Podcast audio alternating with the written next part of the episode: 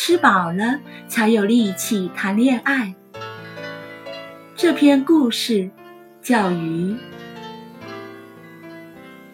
作者蔡耀耀不吃药。素心不喜吃鱼，觉得腥气，也嫌鱼刺多，麻烦得很。做鱼需要耐心，得小火煎了。不然鱼肉没熟透，鱼皮就已经焦了。得是长期下厨的人，不然做不出一手好鱼来。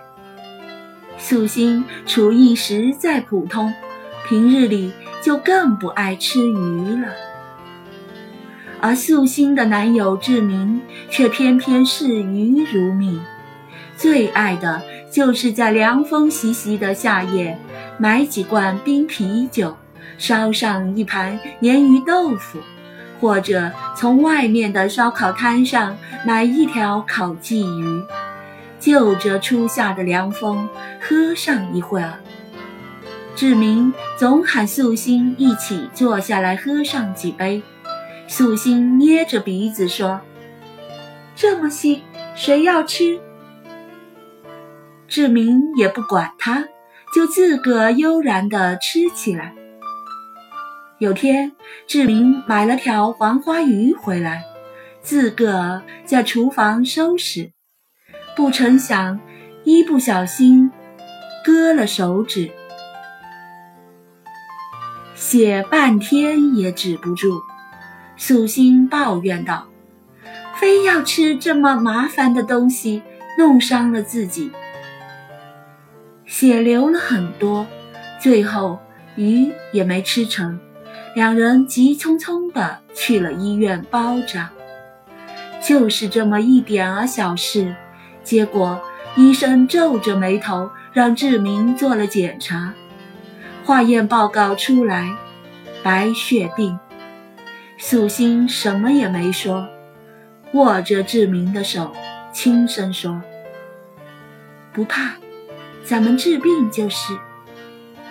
志明开始住院，素心每天做了饭给志明送来。他知道志明爱吃鱼，就也开始学着做了起来。素心买了条鱼回来，想红烧了，结果火开得太大，油又不够热，鱼在锅里顿时焦了皮。又化了形，最后肉是肉，刺是刺，素心终于忍不住丢了锅铲，蹲在厨房的地上大声哭了起来。炉灶上还炖着的汤发出的咕嘟声是另外一种安静，让素心可以不受侵扰，尽情地哭出来。哭了好一会儿，素心还是站起来，洗了把脸，去给志明送饭。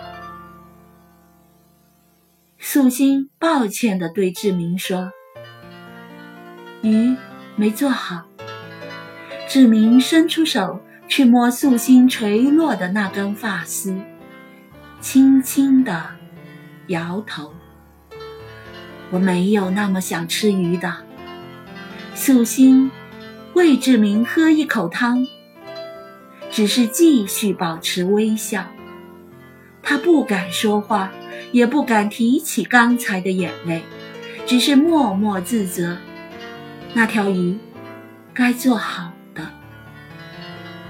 回去的路上，素心又买了一条鱼，回去对着网上的教程，先拿细盐抹了，架锅。下油，开着小火，一点点地把鱼两面煎黄，倒上料酒、老抽，撒上葱花、蒜片、姜丝，鱼在锅里慢慢地变了颜色，居然一点儿腥气也没有，反而冒着惊喜的香味。素心盛起来。拿筷子沾了一点儿鱼肉，放进嘴里，细细地咀嚼着，吞进去，由衷地说：“好吃。”他对着空荡荡的厨房说。听到这句话从四面的墙壁上反弹回来，射进他的心里。素心的包里还装着刚才医生下的病危通知。